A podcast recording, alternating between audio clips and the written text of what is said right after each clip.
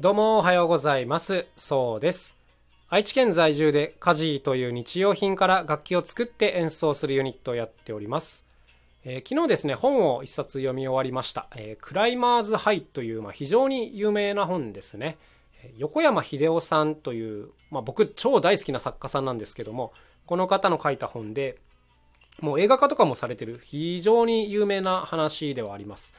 もう僕もあの何年も前からこの本持っているんですけども、まあ、僕はあの記憶力があんまり良くないので、あの、大体話の途中とかを忘れちゃうんですね。だからこう、1年に1回ぐらい読んで毎回楽しめるという、まあ幸せな性格なんですけども、まあ昨日も、ああ、素晴らしかったなという、もうため息をつくような感じで読める、読み終えることができました。まあ、どんな話かっていうと、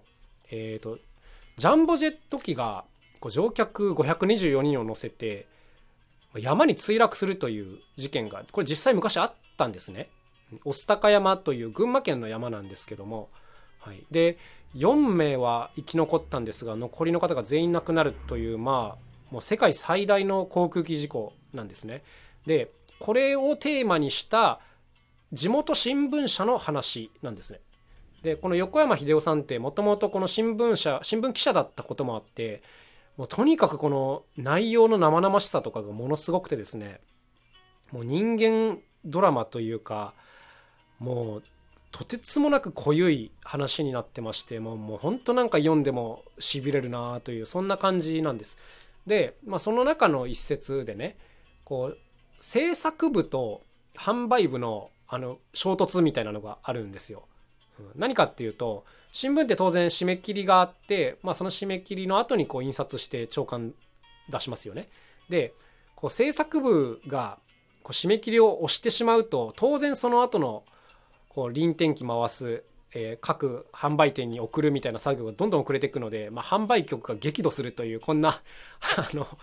部分があるんですよ。で、まあ、これ読んで、まあ、それはあるよなと思ったので今日のテーマですね、え納期についてちょっとお話をしてみたいなというふうに思います。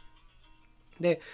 まあ大人になってこう仕事をし始めたらですねやっぱもうどんなもうほぼどんな仕事でも納期との戦いになってくると思うんですね。はい、で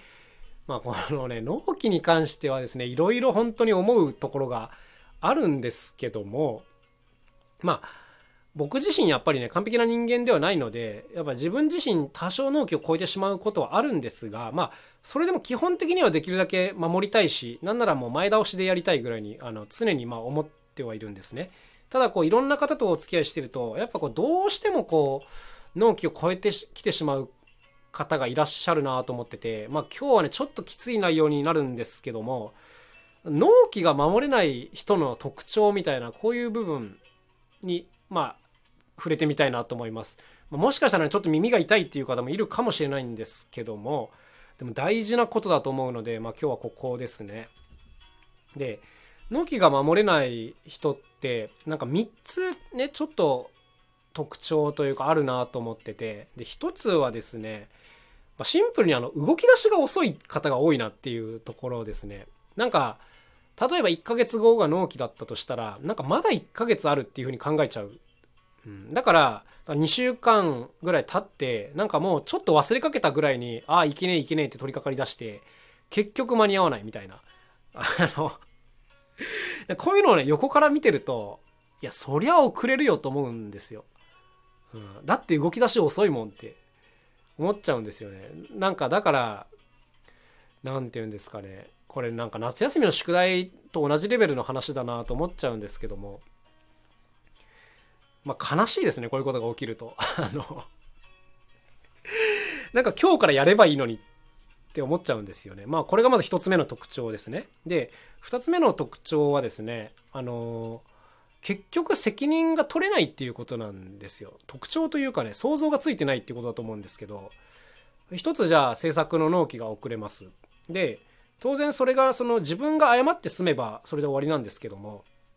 結局仕事っていろんな人が関わって組み立てられるのでその後ろに待っている作業の人が全員その影響を被るっていうことになるんですよね。そもそもその遅れてるものに関しては待たなきゃいけないし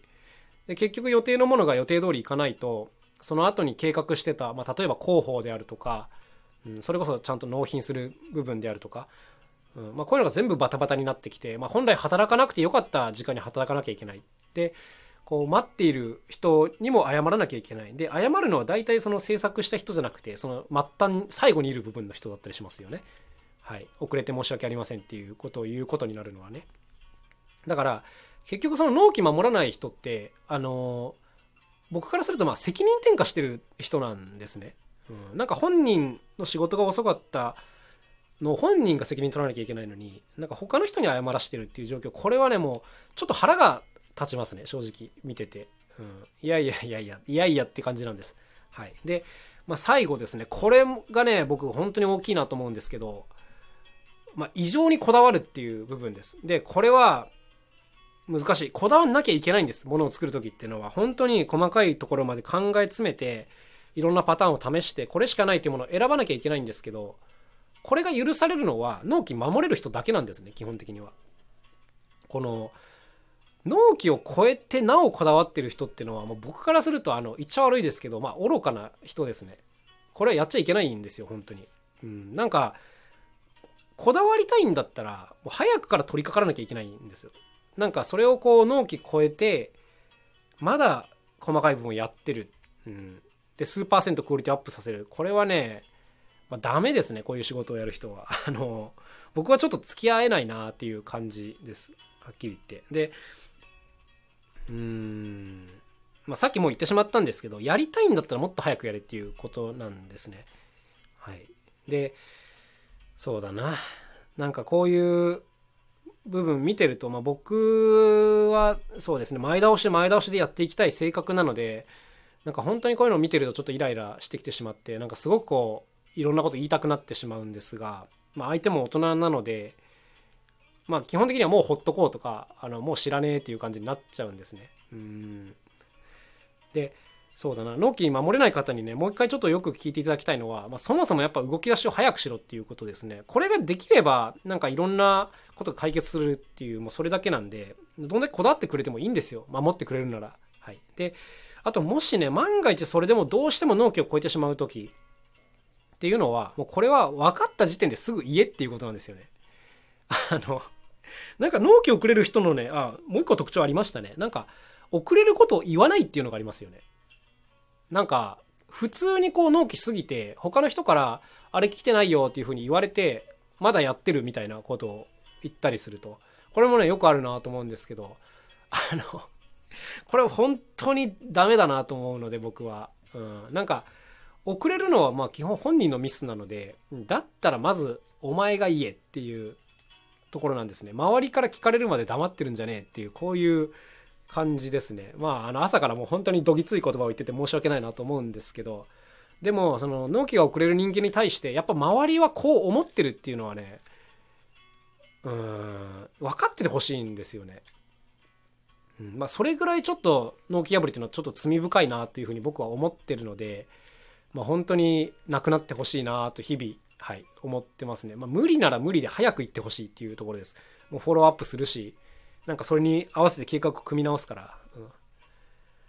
の